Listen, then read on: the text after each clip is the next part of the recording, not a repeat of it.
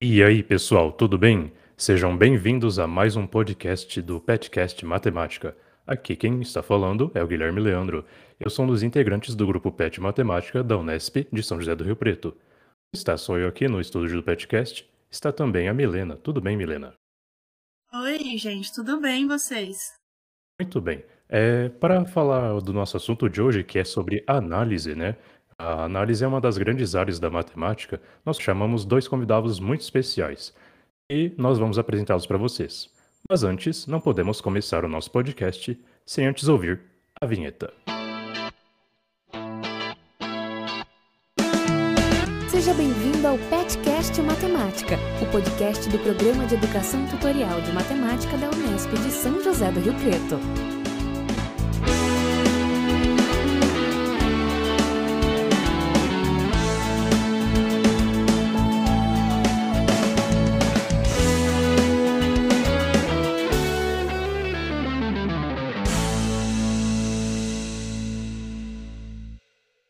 Muito bem, os nossos convidados de hoje são a professora doutora Andrea Prokopczyk Arita e o professor doutor Sérgio Leandro Nascimento Neves.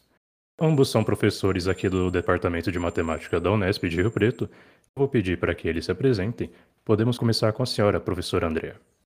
Olá, pessoal. É um prazer estar aqui falando com vocês aqui no podcast. Eu, como ex-petiana, né, fui petiana na minha graduação, tenho um carinho muito grande pelo grupo e também pelas atividades do grupo.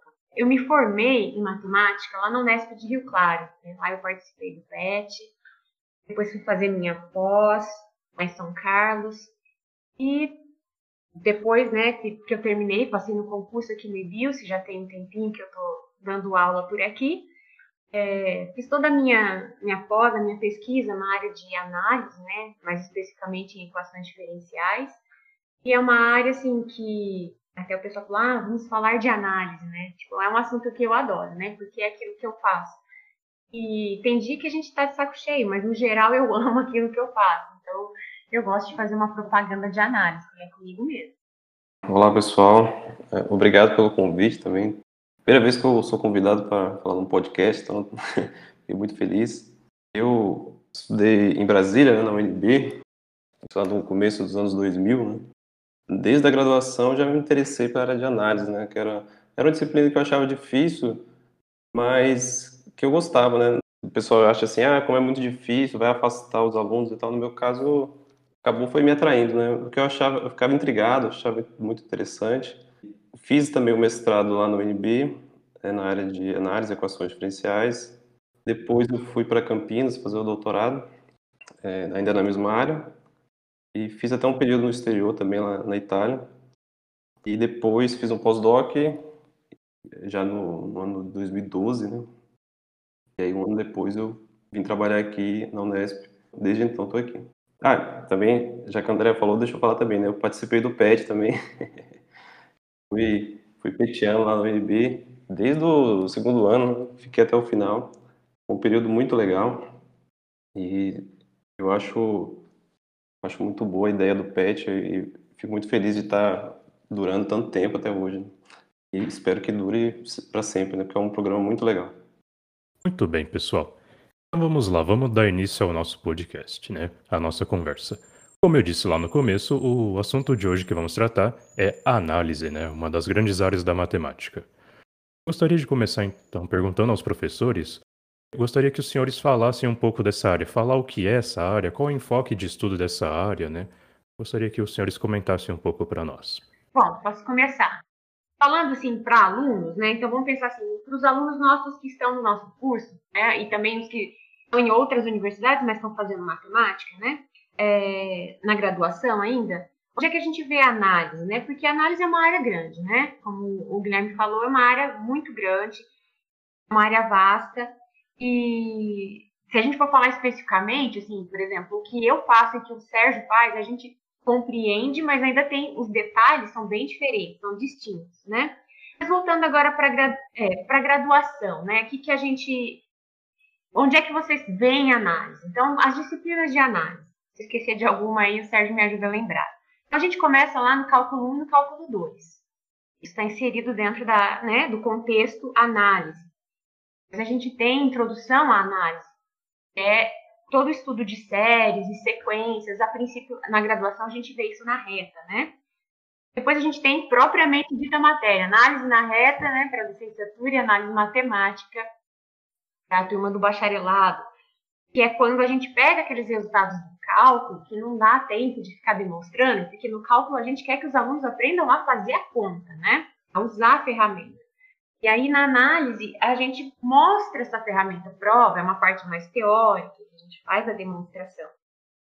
E no nosso curso especificamente não tem, né? De vez em quando ela aparece, a análise funcional, ou introdução à análise funcional, uma disciplina optativa, né? Que, que fecharia a parte de análise que a gente tem na graduação.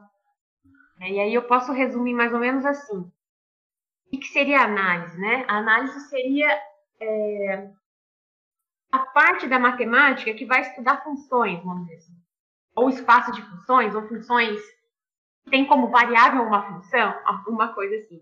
E depois ela começa a se desmembrar, né? Porque a análise que a gente vê na graduação, ela é muito pautada na reta. Na reta ou no RN. Então a gente vê. É esquecido cálculo avançado, né? Ou análise no RN. E aí a gente tem isso é, visto na reta, com funções de variáveis reais. Tem uma variável complexa também, que é um pouquinho da análise quando você cai no espaço das funções complexas. E, só que isso está na reta. E análise funcional, né, que é o mais geral, que é aquilo que o matemático vai é, aprimorando, né, e vai desenvolvendo, aí a gente vai para espaços mais abstratos, né, a gente considera não só a reta, a gente tem espaços de sequências, a gente trabalha com espaços de funções, né, e outros espaços, alguns bem malucos, né, mas é, é bonito de é bonito de ver como a gente consegue é, a ideia que a gente tem na reta, você consegue passar, né? Por exemplo, ah, eu consigo a distância entre dois pontos.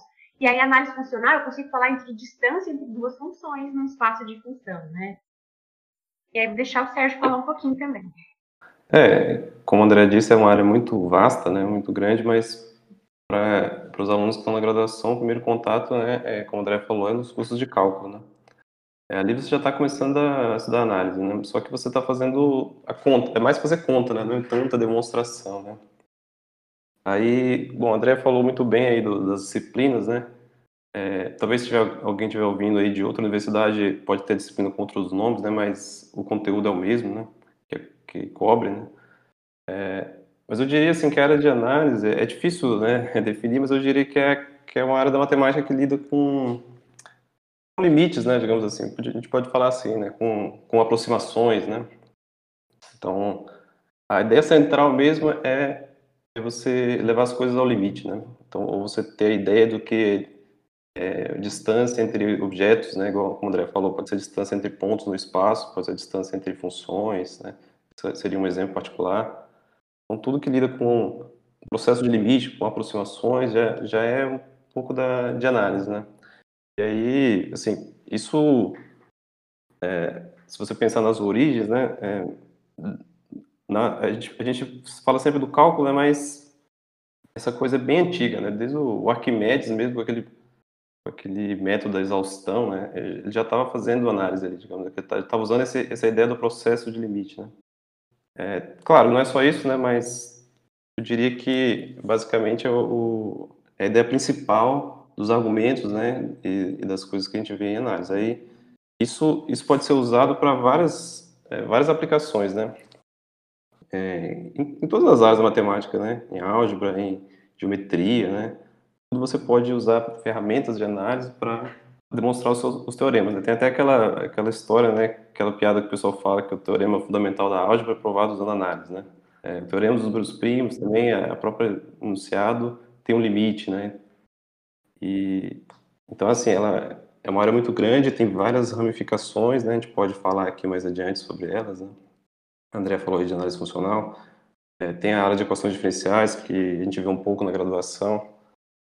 É, análise funcional, infelizmente, a gente não, não é muito comum ver na graduação, mas na pós com certeza tem. É, e aí as suas generalizações também, né? Quando você trabalha com espaços métricos, que seria já um, uma noção de de você generalizar o que você aprendeu aí nos, nos reais para é, para espaços mais gerais. É um conjunto onde você consegue medir distâncias, né? E ela tem propriedades de distância análogas às propriedades do módulo, né? Da, do módulo tira nos y lá nos reais. Né? É, e aí isso pode ser aplicado em vários contextos, né? Tem, aí não só espaço mesmo, mas espaço topológico também. Você tem teoria da medida, mas já falei de equações diferenciais também. Tem, tem, muita, tem muita coisa. A gente pode falar ao longo do, do podcast sobre algumas áreas. Eu não, eu não, entendo de muitas, a gente fica muito especializado numa só, né? Como eu falei, eu fiquei mais na, nas EDPs, né? Mas eu sou curioso e eu gosto de ler um pouquinho sobre as outras, mas não.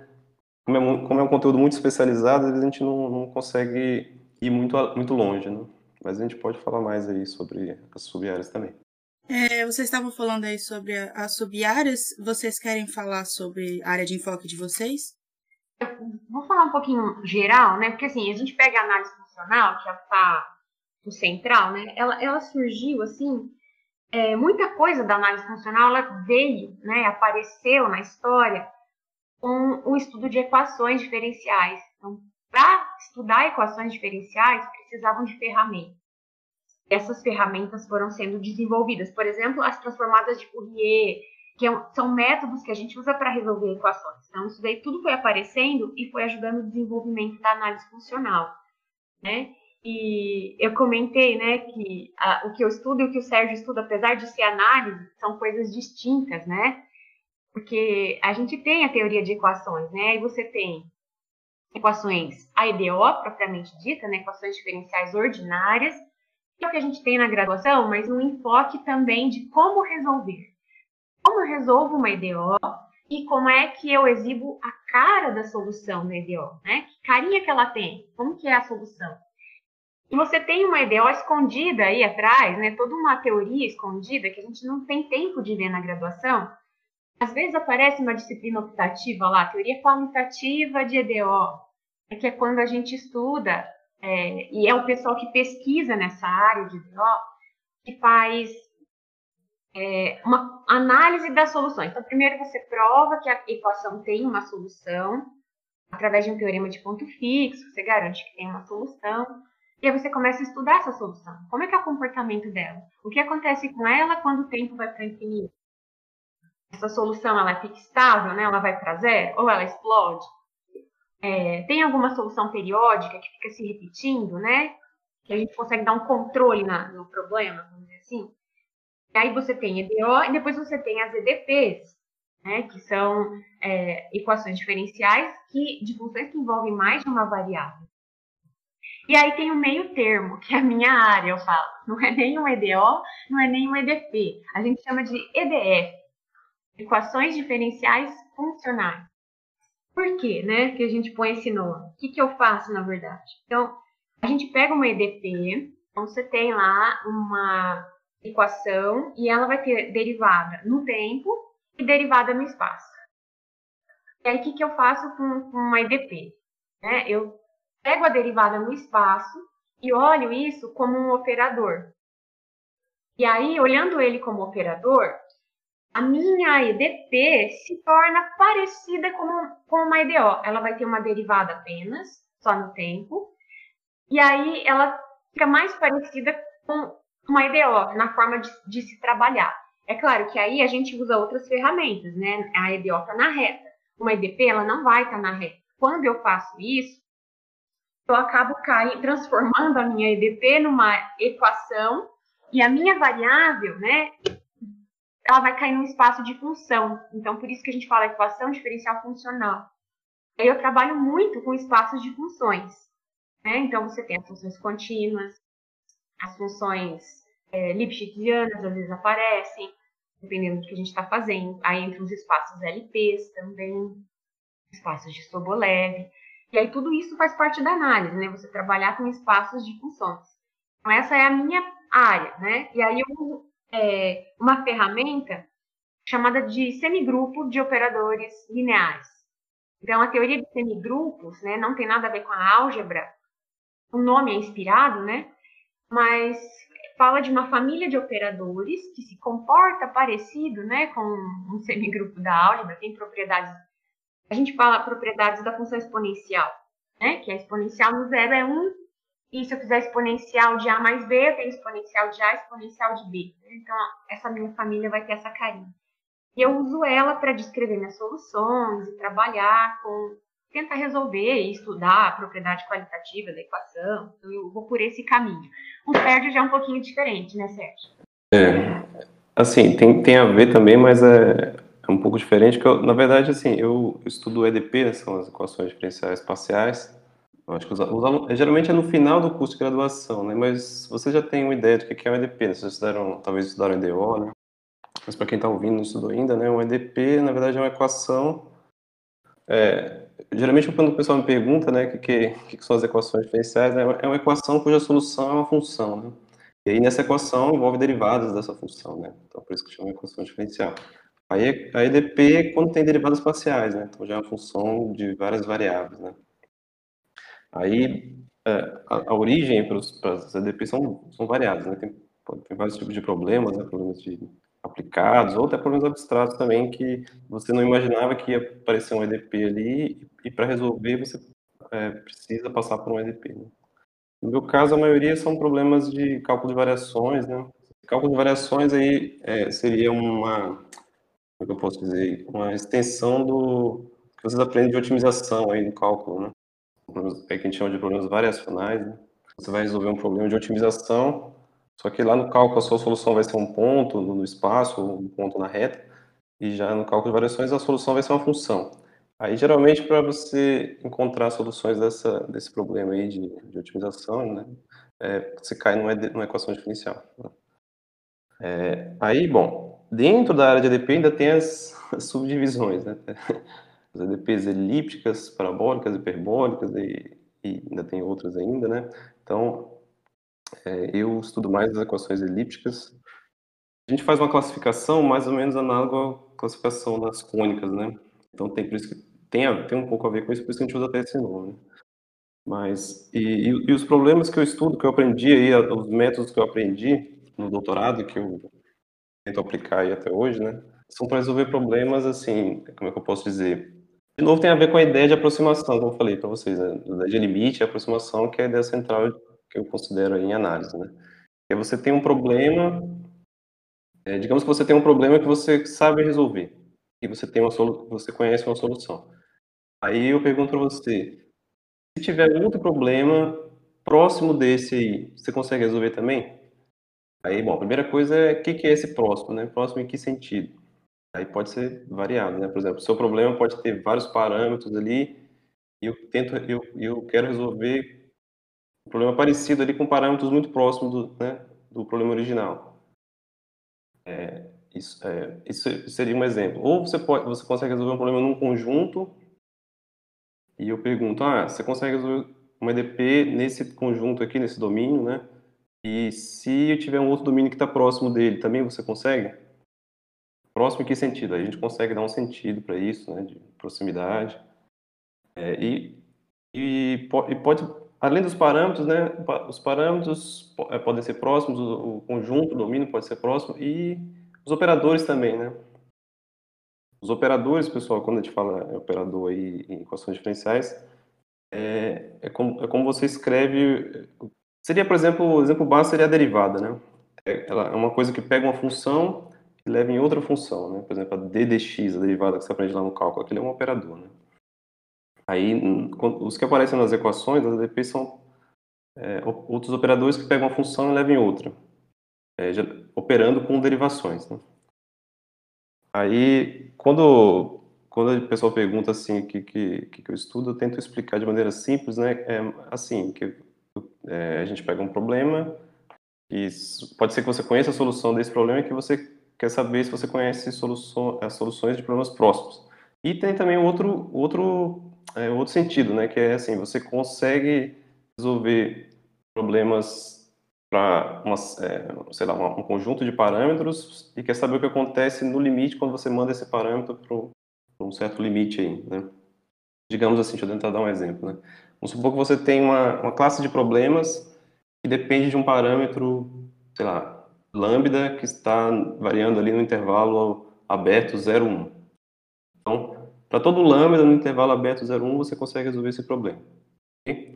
Aí, uma pergunta que pode, que, é, que pode ocorrer é a seguinte: se você mandar esse parâmetro lambda no limite aí para 1, para 0, aí nos extremos, né? E, e isso ainda der um problema que faça sentido, né? Será que essas suas soluções convergem para uma solução daquele problema limite, né? Então isso aí seria um outro, é, um outro sentido do que eu estava falando também, de você é, é, sabe resolver uma série de problemas e quer saber se você sabe resolver o, problema limite, né? Aí quando você passa o limite, várias coisas estranhas podem acontecer, né? A solução pode explodir, pode ir para infinito, pode ir para zero, pode não virar nada, né? É aí que entra é, a análise que a gente tem que fazer para, digamos, é, excluir esses casos e mostrar quando que você tem realmente uma solução. Né? Então, assim, o que eu aprendi é, e que eu pesquiso atualmente é isso. O que a gente chama de métodos de perturbação. Né? Quando você tem um problema e o problema perturbado, o problema ali próximo. Né? E não é, não é trivial, não é sempre que você vai ter uma solução próxima da outra. Né? Um exemplo que eu, que eu gosto de dar, seja simples gente entender, né? É, seria o exemplo do pêndulo. Né? Pensa, por exemplo, no, vocês aprenderam lá em física, no pêndulo, né? E, digamos que você pensa nele na posição de equilíbrio ali, para baixo ali, né? Então o pêndulo está lá paradinho na posição de equilíbrio. Vamos supor que você foi lá e empurrou ele só um pouquinho ali e soltou. Aí ele vai ficar balançando ali, né? E vai ficar oscilando e tal. E daqui a pouco ele volta, tende ali, né? Com o tempo vai passando, ele tende para a posição de equilíbrio e fica parado, né? Então isso quer dizer o quê? Você tinha uma solução, que é a solução de equilíbrio, né? aquela solução que, que é constante, onde o pêndulo está paradinho. Você foi lá e mudou o problema, né? Mudou, digamos, o, a gente pode falar assim, o dado inicial, né? Puxou o pêndulo um pouquinho e deixou ele balançando até voltar para a posição de equilíbrio. Então você tinha uma solução e para um problema próximo também tem. E, e, a solução converge para a solução de equilíbrio. Né? Mas também né, é, tem outra solução do pêndulo, que é aquela é, que ele está, digamos, em vez de apontando para baixo, ele está apontando, apontando para cima, né?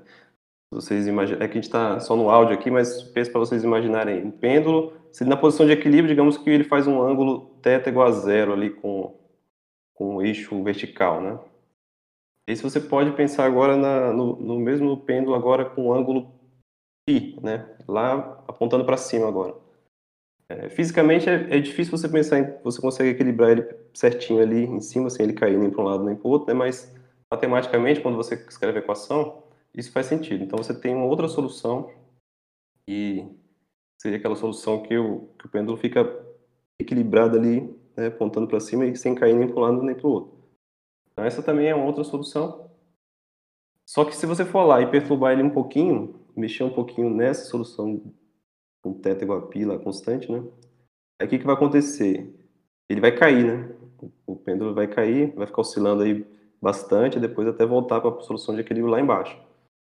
Então esse é um outro exemplo onde você tem uma solução lá, é, uma, uma, solução que se você perturbar um pouquinho, as soluções desse problema perturbado não vão convergir para aquela, e sim vão convergir para outra. Isso aí acho que o pessoal do sistema dinâmico vai falar de que você tem um atrator, né? É uma solução que atrai outras com dado próximo, né? E você tem aquele que, é, em vez de atrair, faz é, é aquela repulsão, né? Não sei se deu para entender direito, pessoal. Sérgio, estou me aventurando aí nessa área de, de perturbação aí agora com, com um aluno meu. Estou estudando um problema mais ou menos nessa linha. Ah, legal. E, assim, é, a gente fala um pouquinho daquilo que a gente tem mais segurança, né? Mas a, a, a área é tão, tão grande, né? Você tem problemas, o Sérgio mencionou, né? Tem bastante gente que estuda problemas de atratores. Então, ele vai é, estudar se tem conjuntos que vão atrair soluções, né? Da mesma forma, conjuntos que vão repelir soluções para fazer soluções se distanciarem. A gente tem isso dentro da, da, área de equações também, não só em sistemas dinâmicos, né? É, a gente tem, por exemplo, problemas de controle. Né? A minha tese foi em problemas de controle, né? Então, o que, que é esse negócio?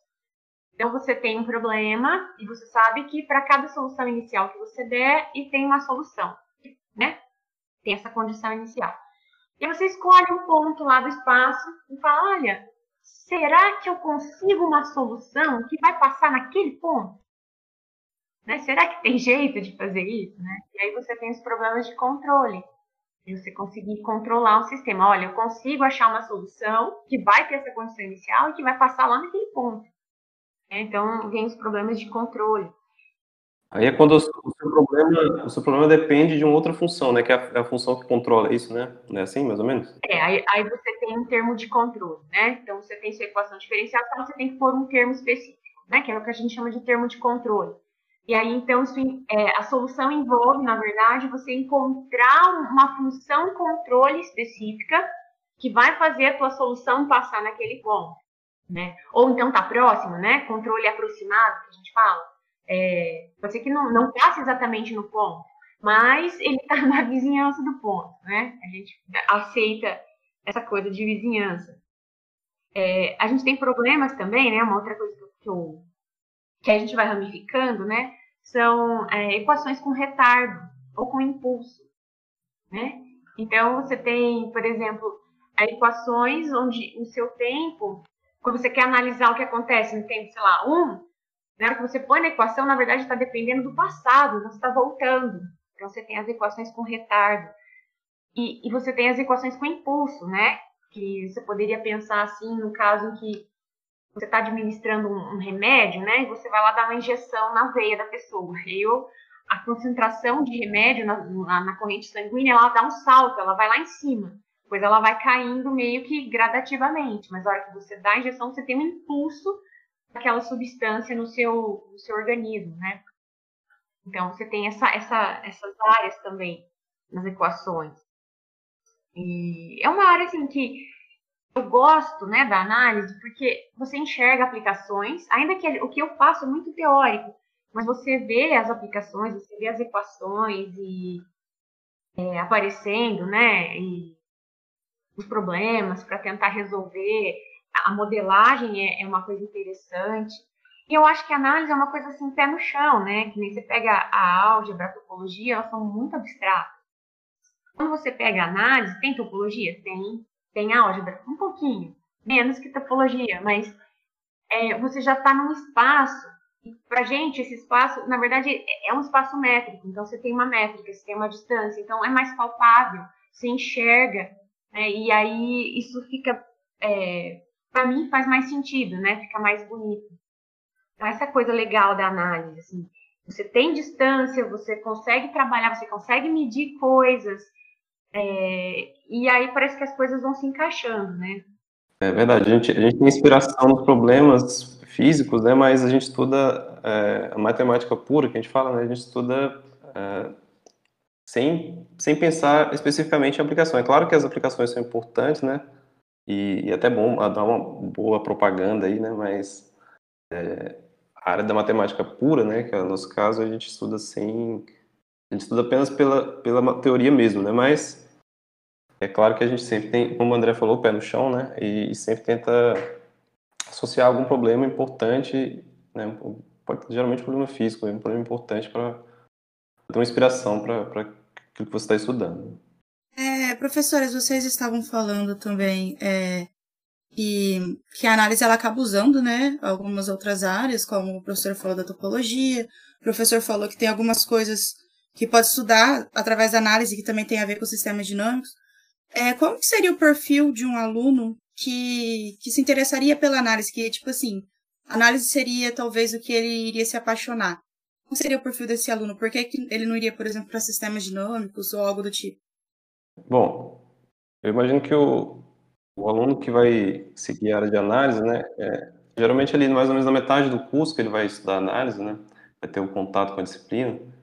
É, se, se eu, eu aconselho assim, se, o aluno gostou daquele conteúdo, se ele gosta de dessa coisa de epsilons e deltas, né, de aproximações, desse, desses argumentos de análise, né, já já procurar um professor para fazer uma iniciação científica, né, porque aí na iniciação científica, se tiver oportunidade de fazer iniciação científica, né, ele já vai poder ter acesso a alguma coisa. Geralmente é, a gente faz um projeto de algo que não, não é visto na graduação. Né?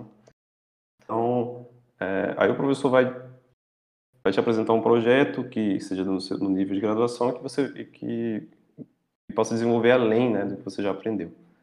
Se, e aí, se, se gostar mais ainda, né, se tiver mais interesse ainda, seguir na área. Né? É, eu, e eu aconselho assim, né?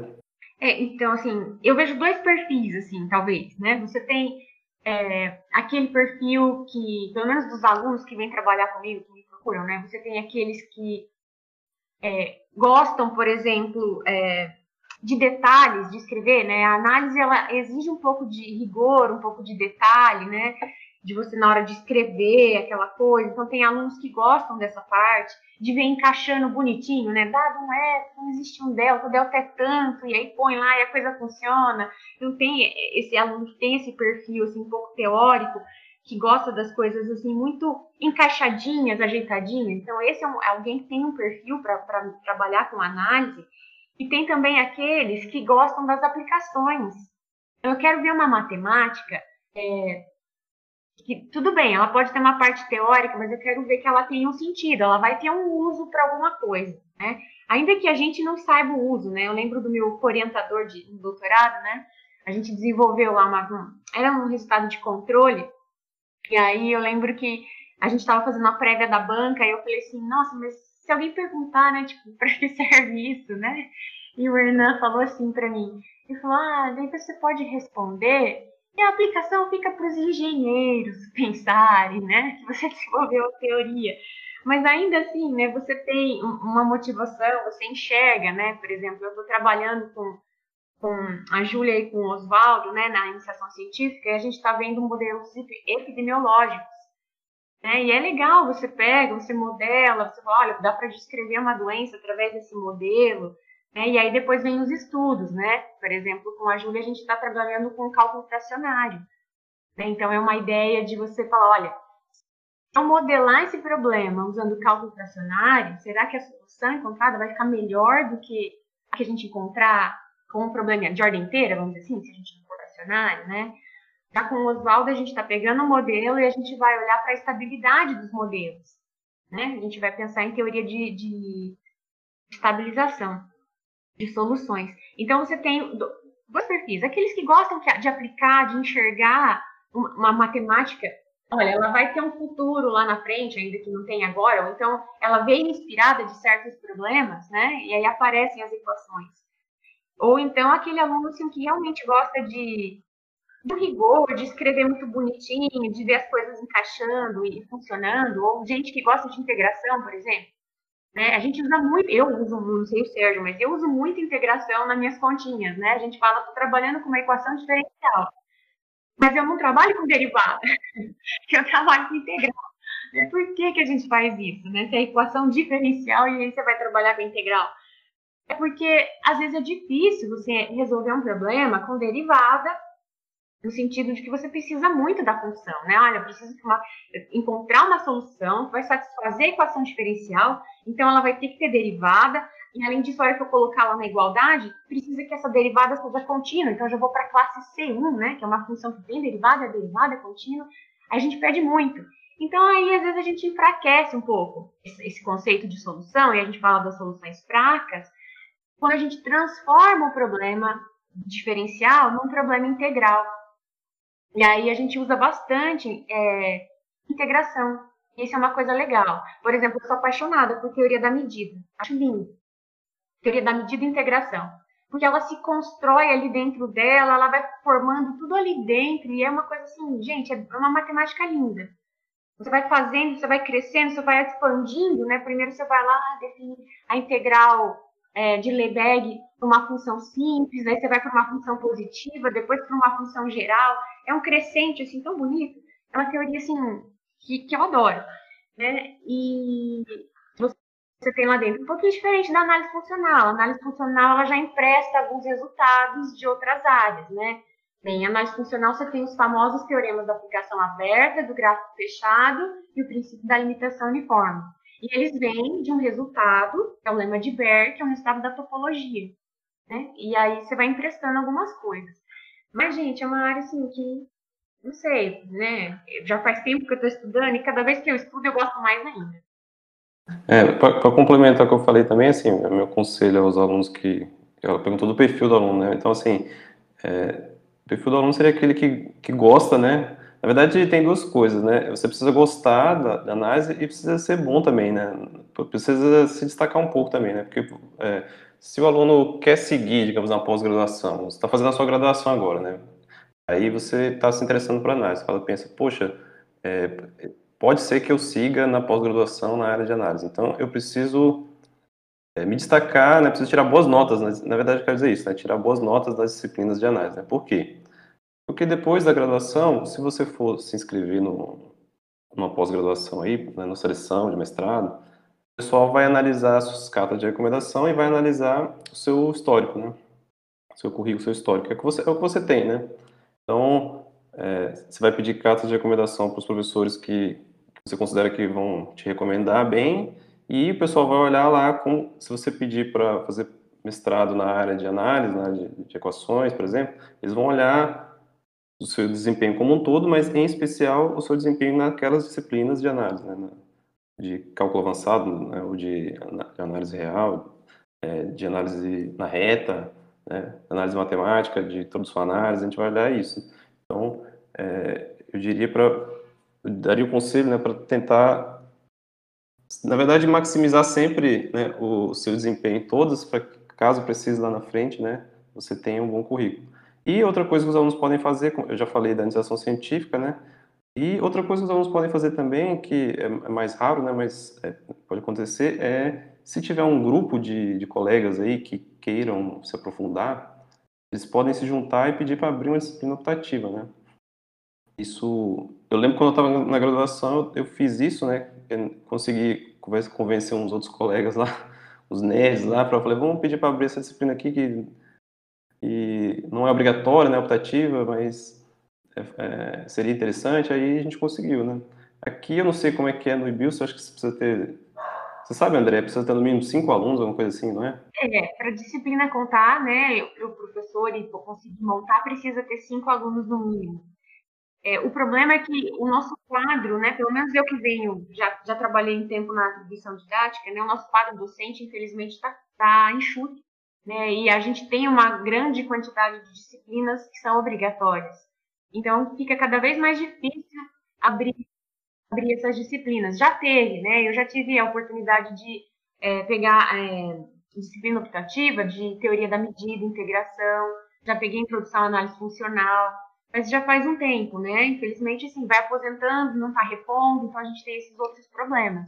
Mas os alunos antigamente faziam assim, né? Passava-se uma consulta para os alunos e olha, vocês têm algum interesse em alguma disciplina optativa? E aí a galera é, falava, né, da, dos interesses. Então o departamento geralmente oferecia um. Pessoal, só para assim, falando assim, né, análise, né? é, geometria, né? O que, que eu falo que eu acho legal que a análise a gente é mais, a gente enxerga mais, a gente, sei lá, é mais palpável, não sei. Por exemplo, né? Função, a gente fala de, de função contínua, né? Não sei quantos já fizeram topologia, já viram essa definição abstrata lá de topologia, né? Como é que uma função é, é contínua na topologia? Ah, quando a imagem inversa de um, de um aberto é um aberto. Gente, eu não sei, eu não enxergo essas coisas, eu acho bem muito difícil. Em análise, a gente tem a ajuda do tal do epsilon e do delta. Eu sei que tem muito aluno que reclama disso, mas pelo menos é melhor do que a imagem inversa de, uma, de um aberto ser um aberto, pelo menos para mim isso, né? E outra, quando a gente pega a sequência, né, você consegue, em determinada situação, transferir essa ideia de epsilon e delta para sequência. Então, você consegue descrever continuidade pensando em sequência, e aí a coisa fica bem mais fácil. Né? E aí, aí tem uma diferença né, da topologia, que é uma coisa geométrica, uma coisa mais bem geral, e a análise, que ela já pega assim, ah, você transfere aquela ideia de aberto pela vizinhança de raio delta. Então, você vai pegar uma vizinhança lá de raio epsilon, a imagem inversa vai ser a vizinhança de raio delta, e aí você tem a continuidade. Eu acho mais fácil, né? mais palpável.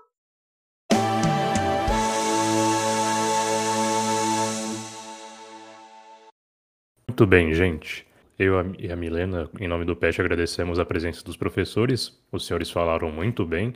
Né?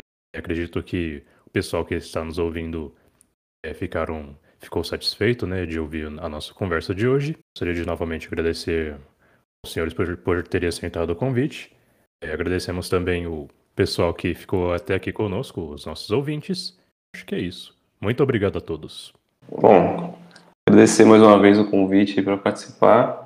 É, e me coloco à disposição aí dos alunos, às vezes, é, quiser conversar sobre análise, ou sobre o que fazer, né? Às vezes tem muito aluno que me procura assim, é, não, não, precisa, não, era nem aluno que nem foi meu aluno, né, de nada, às vezes teve um aluno que me encontrou no corredor e falou, ah, pessoal, estou com dúvida e tal, o que, que essa área faz, sei o que, eu me coloco à disposição, se eu, se eu souber, né, que eu puder ajudar, é, só podem procurar meu e-mail, lá tem lá no, na página do IBIUS, né, Agora a gente está todo à distância, né?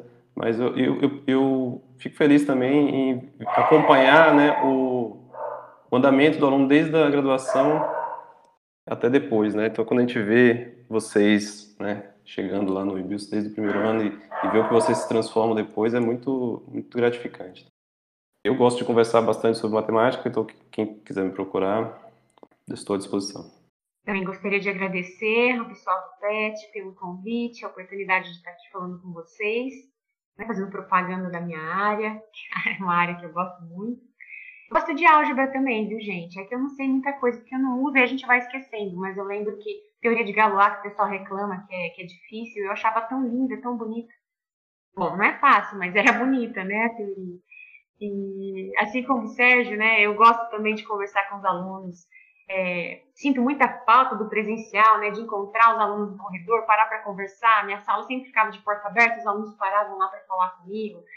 É, e alunos que, não, professora, eu quero saber um pouco mais sobre a sua área, né, porque às vezes a gente fala assim meio rápido, um pouco tempo, mas conversar mais um pouquinho, mostrar caminhos, né, é, ou mesmo outros professores que trabalham na área em outros lugares, né, você tem gente especialistas em diferentes caminhos em várias é, instituições, né? E é uma área que eu gosto, eu gosto de falar da minha área, eu gosto de fazer propaganda nos cursos que eu dou, eu sempre dou, tento dar umas pinceladinhas daqui, aquilo que é legal, né? Porque geralmente assim, é uma área, você pega os cursos de análise, né, do, análise na reta, análise matemática, introdução à análise, são cursos que são difíceis, eles são mais teóricos, geralmente os alunos têm um pouco de dificuldade, eu, né, eu procuro tentar fazer isso de uma forma mais leve e mostrar que não, é, é, mais difícil, mas tem um lado bonito, né? E a gente consegue entender, né? Ah, eu tô com dificuldade, então vamos lá, vamos tirar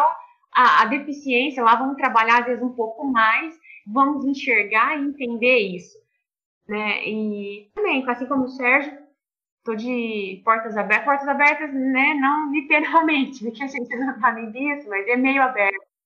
É de meio aberto, né? A gente a gente está de e-mail aberto, né, Sérgio? Para o pessoal que quiser saber mais, quiser perguntar. Eu acho que eu tive uma professora que, que me mostrou os caminhos e que fez isso comigo, então eu acho que eu também faço isso com os alunos de coração.